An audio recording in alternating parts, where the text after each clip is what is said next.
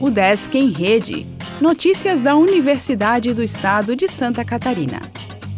O Desk em Rede, edição 965. A ação da UDESC estimula os alunos a praticar cheerleading na instituição. A UDESC tem sete grupos cheerleaders, animadores de torcida vinculados a centros de ensino da instituição.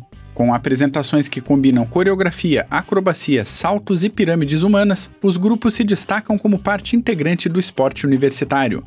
Iniciado em 2013 de maneira amadora, o cheerleading na UDESC ganhou formalização em 2022, consolidando a parceria entre o programa de extensão Paco UDESC e as equipes. Esse compromisso resultou na criação do projeto cultural Cheer UDESC, que agora em 2023 realiza suas atividades com o propósito de promover e fortalecer a cultura do cheerleading na universidade. Sob a coordenação de Rogério Bodemiller Jr., os grupos cheerleading participam atualmente de dois eventos principais: os Jogos Internos da UDESC e os Jogos Brasileiros Universitários. Além disso, preparam-se para outros campeonatos, como o Campeonato Paranaense e o Cheer Magic Champion.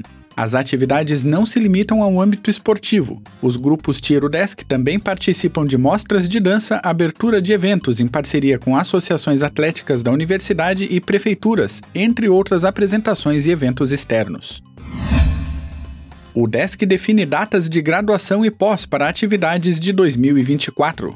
Comunidade acadêmica já pode verificar os prazos do calendário do ano que vem pelo site oficial. Programa de pós em ciência animal finalizará inscrições nesta segunda. Estudantes de veterinária buscam lar para dois cachorros.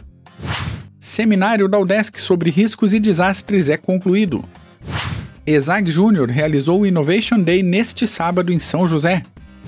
Aluno de Educação Física fala de intercâmbio na Europa. Biblioteca Central tem oficina criativa de Natal. Apresentação de choro será promovida no SEART. Cultura indígena e arte são temas de encontro na capital. O Desk em Rede é uma iniciativa da Secretaria de Comunicação da Universidade, com produção e edição de Glênio Madruga. O podcast vai ao ar de segunda a sexta-feira, às 14 horas.